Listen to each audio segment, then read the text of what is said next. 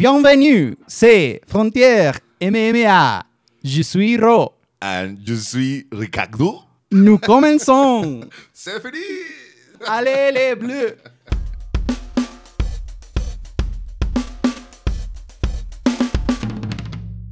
Continuamos con otro segmento más de Frontera MMA y pues antes de pasar los resultados de este fin de semana que tuvimos la pelea de Derek Lewis contra Seal Gunn, pues me gustaría felicitar a la reina, a la princesa, a la niña más bonita de Guadalajara.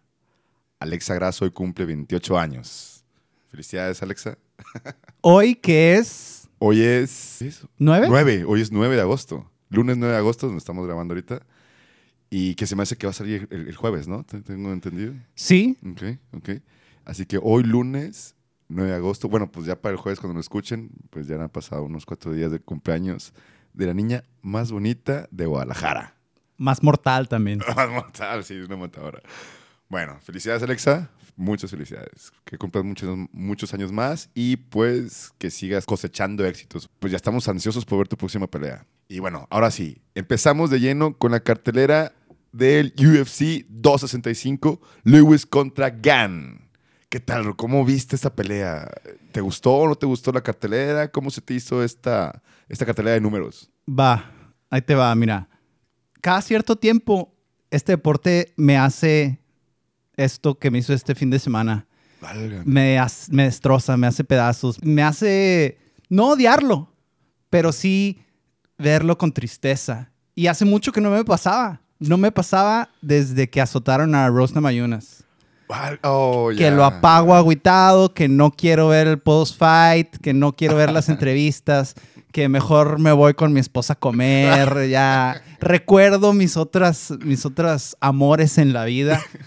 Y eso me pasó este fin de semana. ¿Qué sucedió? ¿Por qué? ¿Por qué tienes Porque me, de, de entrada me fue súper mal en las apuestas. Ah, Desde la primera que tenía, no pasó lo que yo quería. Ya. Y el Black Beast, Ah, pues sí. me noquearon al Black Beast de una forma fea, en su Mm. casa. Ah, qué triste. Me, me puse triste. Sigo triste. Y luego también los resultados de Lux. Entonces, desde el día anterior ya traía yo la depre. Y luego también pasó esto. Y me tuve que hacer unas horas. Me tuve que apartar del MMA porque me hizo pedazos. Y hace mucho que no me hacía pedazos. Sí, ya sé, ya sé. sí te noto un poquito como que tristecito. ¿no? Los ojitos los tienes así como que más, más tristezones. Pero a mí me gustó la cartelera, se me hizo muy buena. De hecho, arrancó a toda madre, fíjate. De entrada, en la cartelera fueron... Empezamos con cuatro finalizaciones. O sea, empezó espectacular. Las preliminares estuvieron estuvieron súper chingonas. Y después, pues ya se vienen las decisiones, eh, fueron por decisión, ¿no? Las siguientes peleas. Pues empezó a toda madre. Se cae un poquito cuando empezaron así como que a culminar, pero una de ellas, de que se fueron hasta decisión, fue pelea de la noche. Estuvo espectacular. Fue la de. Rafael Fisiev contra Bobby Green. Ajá, y, que es, de hecho fue la pelea de la noche. Y hubo tres performances of the night. Fue la de John Miles, perdón, al revés, ¿no? Miles Jones. eh, fue Jessica Penne. Y también fue, bueno, performance Cyril Gunn. Que no le habían puesto como performance of the night hasta que los, los de la prensa presionaron a, a, Al tío Dana. a Tío Dana pues para que le dieran, eh, le dieran el bono también. Pero en sí la cartera pone que no fue una cartera tan espectacular como otros de números, pero pues realmente sí estuvo padre, o sea, realmente yo la disfruté, te digo, empezó sumamente violento. Nuevamente, desde hace como cuatro peleas de números, estamos viendo que hay gente que acaba con los huesos rotos, ¿no? Ajá. Sí, es una, es una tendencia que sigue, que se sigue dando, ¿no? Esta en las de números en particular, ¿verdad? Exacto, la de números. Esta chica, Victoria Leonardo, ¿no? Correcto. Fue, empezando la fue la segunda pelea que ya no la, no la, no la, No la dejó salir el no la dejó doctor. salir el doctor. O sea, tenía el brazo como que roto, cabrón. Y no le colgaba, no estaba así totalmente colgando, más bien se le veía como un hueco. Ajá. Y ella dijo que podía continuar, llegó el doctor, la sintió, el doctor dijo que no. Ujú. Sí, pues ni hablar. Bueno, pues a mí te digo, en forma general, para no entrar todavía de lleno a la, para hablar de la, de la pelea de Derek Lewis contra Seal Gunn, la cartelera se me hizo, pues bonita, se me hizo chida, te digo, súper entretenida. la co-main event también estuvo padre, güey. José Aldo. Estamos viendo el regreso de José Aldo contra pues, un rival que estaba bien duro, pero Muñoz. No, no sé, a ti te destrozó el corazón. Sí, ya, ya estaba triste, pero sí me destrozó. ¿Por qué estabas triste? Pues por Sarai. Ah, qué la chica. La, fíjate que, o sea, la maldición continúa. todavía. Por eso también, eso me deprimió bien cabrón, güey. Pero bueno, igual eso, eso lo hablamos en la, en la sección de apuestas, ¿no? O más bien cuando hablemos de los resultados de. Lux, que ya. Ah, ahí es donde está puesta la maldición, ¿no? Bueno, donde se vio puesta la maldición. Pero tú la pusiste, güey. No, bueno, vamos a, a ver qué sucede. Bueno, eh, con, los, con las peleas que tienen más adelante, ¿no?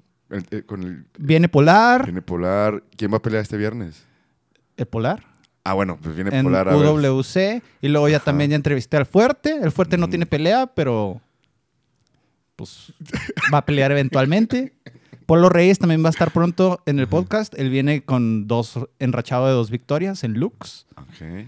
Ah, Luis Rey Gallegos también va a estar en el podcast. Él viene de una victoria en Lux. Ok. Así que hay posibilidades, hay posibilidades. Ah, bueno, para, para ya, para quitarnos esa, esa maldición, que apenas va empezando, apenas va empezando. Sí, claro. Así como tú dices que tienes novios, cuando los veas perder, vas a buscar otros novios. Ya te conozco cómo eres. No aguantas nada de carrilla, no aguantas nada de.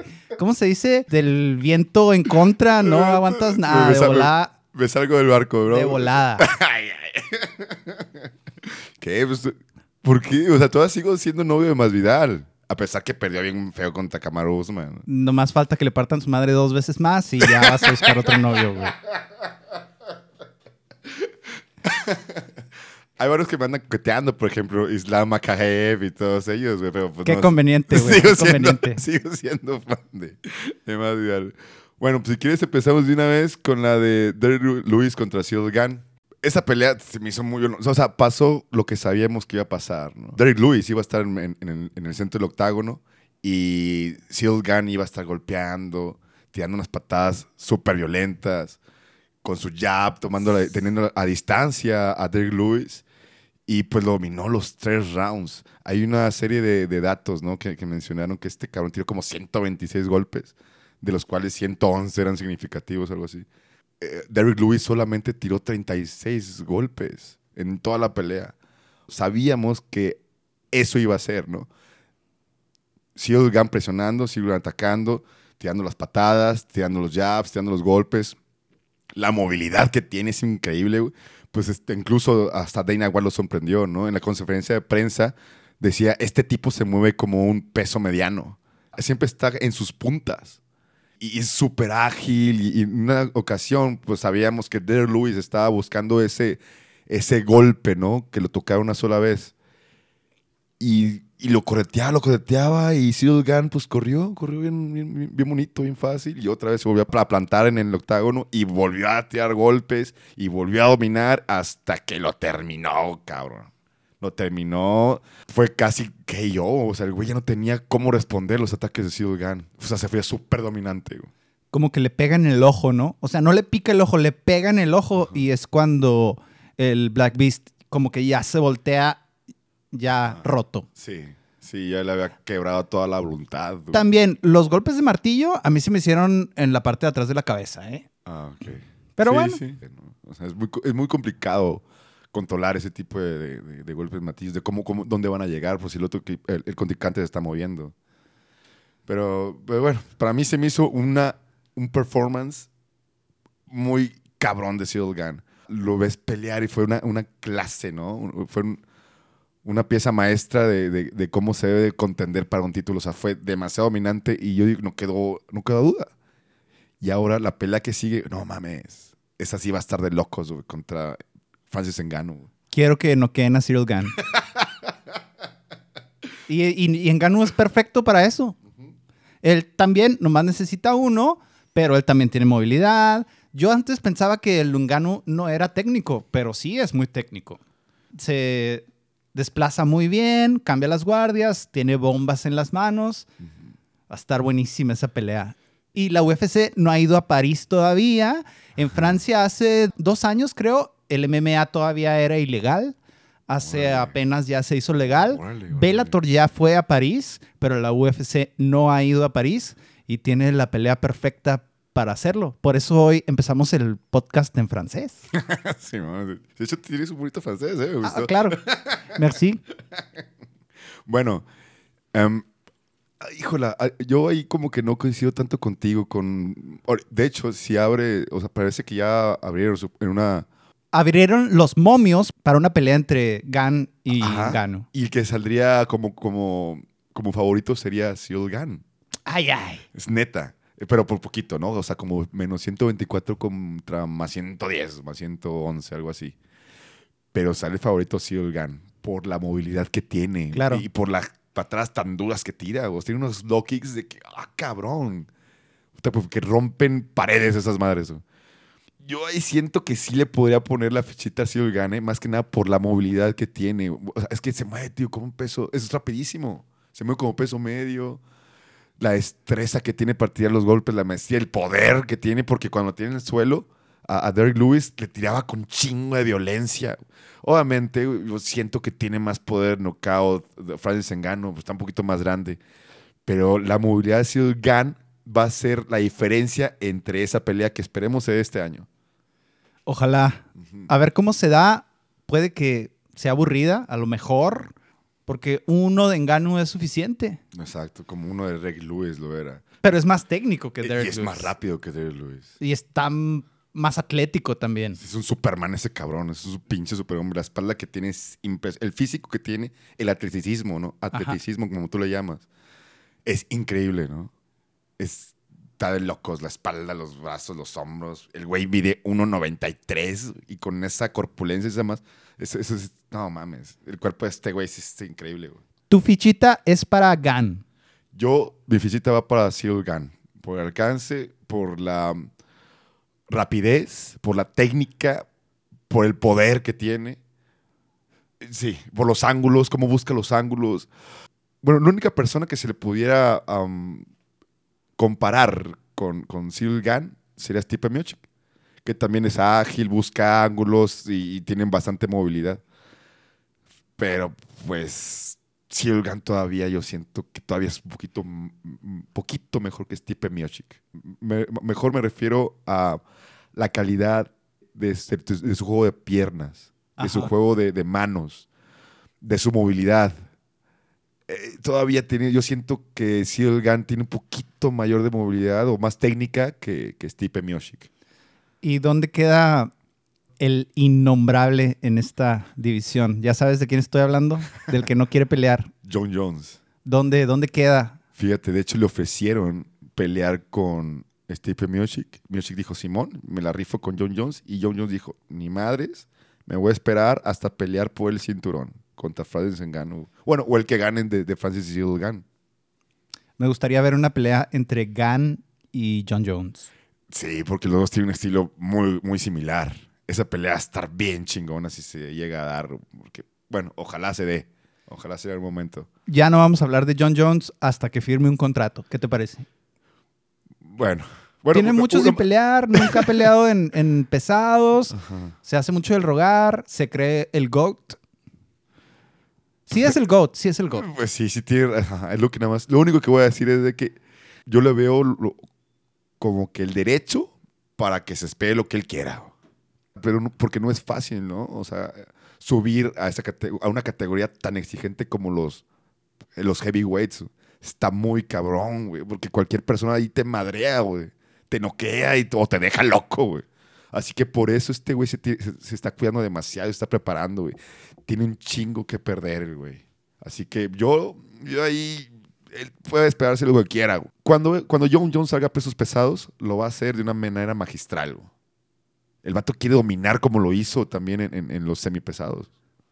Eso esperamos que suceda. Yo tengo miedo de que salga, pelee una vez, a lo mejor gane el título y luego se haga del rogar otra vez un chingo. Pues es muy probable. Es que, güey, fue campeón a los 26 años. Fue el campeón más joven en la historia de los semipesados o de la UFC incluso. Sí, el campeón más joven en la historia de la UFC. Está- o sea, defendió título como nueve años, ¿no? Defendió su cinturón nueve años. O sea, está bien que yo digo que están todos sobre. Bueno, pero igual. Se lo quitaron dos veces, una vez por chocar con una embarazada y luego la otra vez por meterse chingaderas. Bueno, pues es cierto, pues andaba de rockstar, ¿no? Bueno, y saber, no sabemos qué tanta, tantas veces ha estado intoxicado o, o medicado, de cierta manera, eh, en la pelea, ¿no? Es un chico malo. Sí.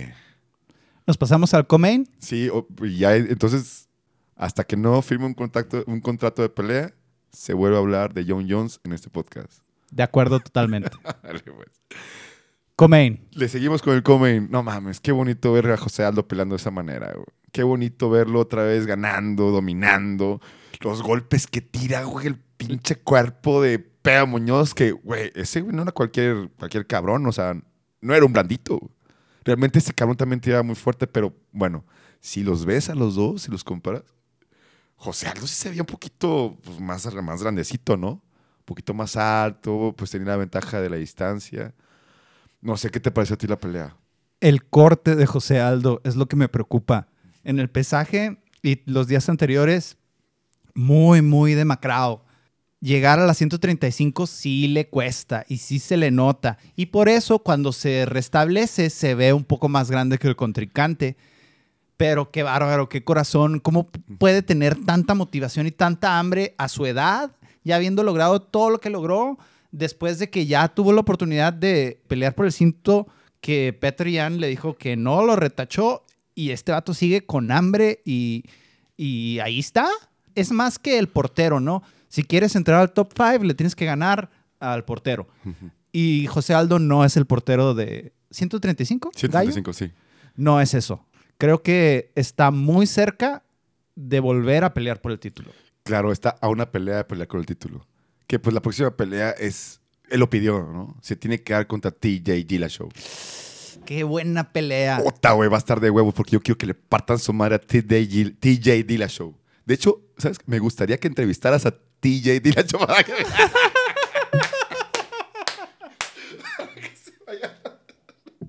Está bueno, está bueno. Le voy a mandar Instagram, pero no creo que me conteste, güey. Muy bien, muy bien. Ya, ya, sorry, bueno. Regresamos otra vez. De verga la maldición. Bueno, regresamos a, a José Aldo. Está solamente a una pelea para contender por el cinturón de, la, de las 135 libras, pero pues sí está...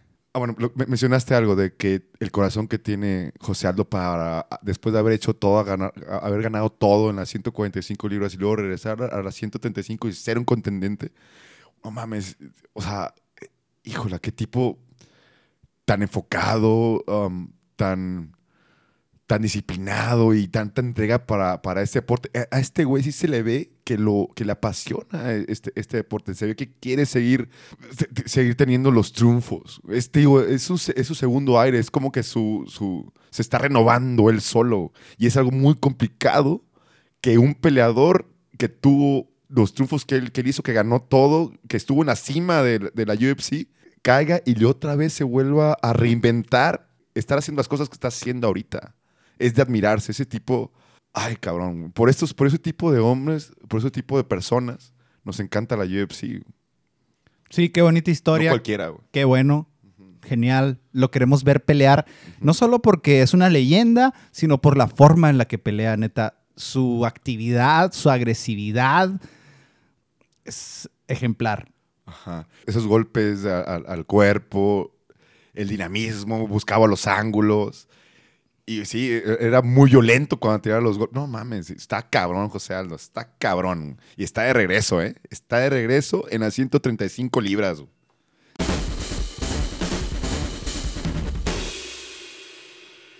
Lux es la organización de MMA mexicano casi casi por excelencia la- o la de mayor nivel. Pudimos verla este viernes. La verdad, destaco que son peleas que no están aburridas. Son peleas donde no hay mucho tiempo de estudiarse, como que los peleadores ya se conocen y van directo a su juego, a lo que van a hacer. Excelente la producción, excelente los uniformes y también excelentes los peleadores. Y los comentarios, también los, narrado- Ah, los sí. narradores también estuvieron, estuvieron perfectos. Me encantaron, le dan emoción, tienes como que su timing y todo eso. No, no, no. sí. Y el main event tuvimos, nos fuimos a decisión entre Saray Orozco y Tani Torres. La primer campeona de peso paja en México es Tani Torres de la Ciudad de México. Felicidades a Tania Torres, ¿eh? Felicidades.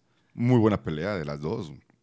Bien entregadas, una guerra de ambas. Una guerra. A mí se me hace que si tú estuvieras en la esquina de cualquiera de las dos, podrías tener argumentos para decir que ganó tu peleador. Claro, claro. Si le hubieran dado la pelea a Sarai Orozco, Nadie hubiera dicho nada, como nadie dijo nada con cuanto ganó Tani. pero ¿no? también Tani se hubiera sentido de cierta manera robada. güey. ¿Sí me explico? Pues sí, O sea, fue una pelea, una, una pelea muy pareja.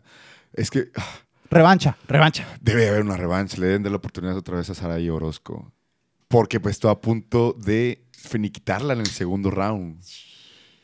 Estuvo a nada. O sea, como ya también coincido con lo, dijo, con lo que dijo Sarai Orozco. O sea, por menos han parado peleas y también en Lux, ¿no? Y en Lux, y en, UFC en la UFC y en cualquier organización. Por menos. Pero bueno, pues el referee la dejó seguir. Le dio la oportunidad a Tani, Orozco- a Tani Torres de recuperarse y lo hizo impresionante, y cabalmente e estoicamente. Qué bien, qué bien que fue una guerra, porque eso atrae más reflectores y más Ujú. miradas al deporte. Claro. Es que los contragolpes que lanzaba Tani Torres estaban bien bonitos, güey. O sea, Tani llegaba con. Me hubiera gustado ver a Sarai presionando un poquito más a Tani Torres, pero Tani Torres no se dejaba, cabrón. También tiraba el, el, el jab y luego tiraba la combinación. También era sumamente violenta y también tiraba abajo y respondía con mayor volumen en el contraataque. Siendo que la que propuso la pelea fue Saray Orozco, pero la del contraataque la tenía Tani Torres. Un, un contraataque muy fulminante. Bueno, fulminante no es la palabra, más bien muy agresivo, de mayor volumen. Te pegaba arriba y te, pegaba- te pegaba abajo y luego otra vez se volvía para atrás. Y se movía. Bueno, ambas. O sea, pero yo veía a Tani Torres, un poquito más, más movidita, con más ángulos, pero obviamente la que tenía el centro del octágono era Sara Orozco. Pero bueno, los, valores, los, los jueces valoraron más el contraataque de Tani que la propuesta que hizo Sarai en, en la pelea. Porque Sarai se, se acercaba y Tani la recibía con putazos, güey. Yo me hubiera ido empate. Claro que hubiera sido Ah, anticlimático porque no puedes ofrecer un cinturón y luego que nadie se lo gane. Ya. Pero yo me hubiera ido empate. Sí, debe ser empate mayoritario. Ajá. Y dar, dar la... La revancha y dar la inmediata. opción, exacto, dar la opción de una segunda pelea en, ¿qué te gusta? ¿Tres meses? ¿Cuatro meses? Pues se rifaron antes, cinco ¿no? rounds, se rifaron cinco rounds, dale seis. Porque es que si ves a, la- a las otras chicas, no hay ninguna chica Sí, que tenga ¿no? el nivel de estas dos. No, no, no. No hay ninguna de ellas dos. No hay ninguna. Así que sí, estoy de acuerdo, güey. El empate mayoritario debió haber sido la decisión. Que hubiera sido una decisión de huevos, güey. Sí, la neta sí. Sí, de personalidad, de como lo que Lux necesita. Simón, güey. Era de seriedad. Ajá. De respeto a, la- a las peleadoras, güey. ¿Qué otros peleadores viste que te gustaron? Ah, fíjate, güey. Me voy a ir con de las primeras, güey. Este güey me sorprendió. güey. Anuar Aburto. Y está chavo, güey. Tiene como 23 años, algo así, o 21, una onda de esas. Ese güey el, el pelea en, si mal no recuerdo, en las. Híjole, me parece que eran 170 libras. Ok. Y, el- el- bueno, la misma edición de, de, de Kamaru Usman.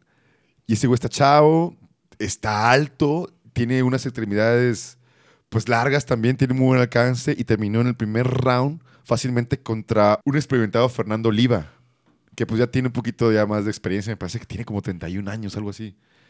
Y, y pues abrió la noche sometiéndolo. Este güey yo le veo mucho futuro eh, en, las artes marciales mixtas. Así que esa me sorprendió. Y la otra, que también estuvo muy chingona, fue la del Pidio, que me, que me hizo ganarle a Paco, porque, porque pues este, lamentablemente las peleas de Lux no están en el caliente. Ni alguna otra casa de apuestas.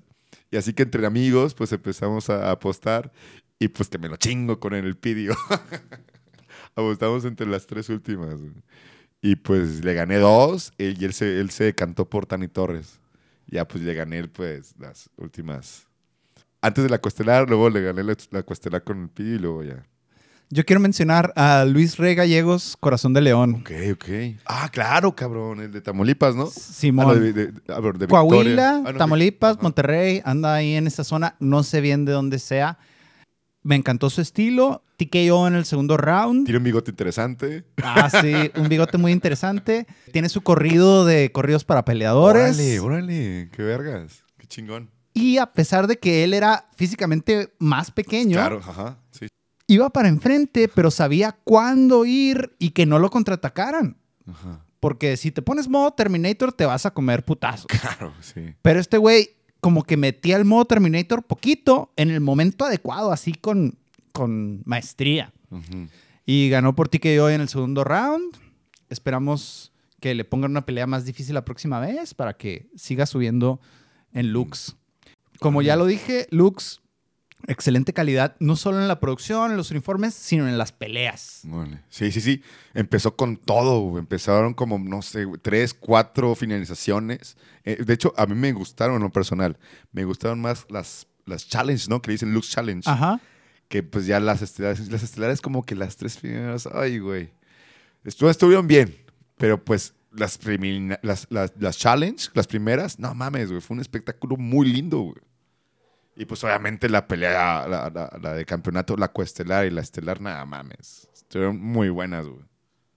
Muy bien. Que Queremos ver más looks, más Queremos looks. ver, claro, queremos ver Lux más looks. 16, ¿cuándo? Este fue Lux 15, ya sigue Lux 16. Quiero Sí. ver a Macio Fullen. Y al Psycho Beltrán, Órale, güey. otro campeón de Lux. Ah. Draco cocido contra Polo Reyes. Esa pelea Vamos, quiero ver. cabrón. Lux tiene su podcast oficial que se llama En Guardia, creo. Y nosotros podemos ser el segundo podcast oficial de Lux. ¿Va? ¿Por Ya que nos no? firmen, que nos firmen los de Lux. Oye, pero también, también Lux. ah, ah, bueno, además de Lux, también hay otra liga nacional importante, ¿no? Ultimate Warrior Challenge, Ultimate UWC. Que esa. ¿dónde? Tiene sede en Tijuana. En el Entram Gym en Tijuana también pasa por UFC Fight Pass. Ah, cabrón. Y muchos de los peleadores pasan entre las dos organizaciones, ¿eh? Ah, ok. Órale. Por ejemplo, el Dragón Nievas, que lo vimos, lo vimos patear bien chingón en, en el Lux Challenge. Órale. El que trae el dragón chino Ya, así en la espalda, sí, un argentino que trae un corte de cabello muy peculiar. Ajá. Él, por ejemplo, estuvo en Lux, perdió con Ferral, Órale, güey. pero la anterior la había ganado en UWC, Ajá. precisamente contra Polar. Vamos, cabrón. O sea, el círculo en realidad es pequeño, Ajá. Y pero bien competitivo, súper ¿no? competitivo y de un nivel... considerable, ¿eh? ¿Dónde podemos ver las peleas de UWC? Fight Pass. Fight Pass también va a estar en páginas turbias. Yo creo que sí. Todo lo que está en Fight Pass está en páginas turbias. Excelente, güey. Ya, entonces no hay que perdernos la pelea de este viernes, la función. Es que Sí. el viernes hay de todo, güey. Hay PFL, hay One Championship, hay LFA, güey, hay Bellator. Y pues ahorita, pues UWC, güey. ¿Qué, qué pedo? Ya ni chingan, reparten las donde perdió miércoles, jueves, viernes, güey, sábado. Chingue su madre. Hay que ver, hay que elegir, hay que elegir. Yo voy a ver UWC. Ah, yo ¿A voy Bellator, gusta? güey. Ah, Bellator. Bellator, chingue su madre. Es que aparte son las que están en el caliente, güey. Ah, pues sí. Sí, la tengo que meter, güey.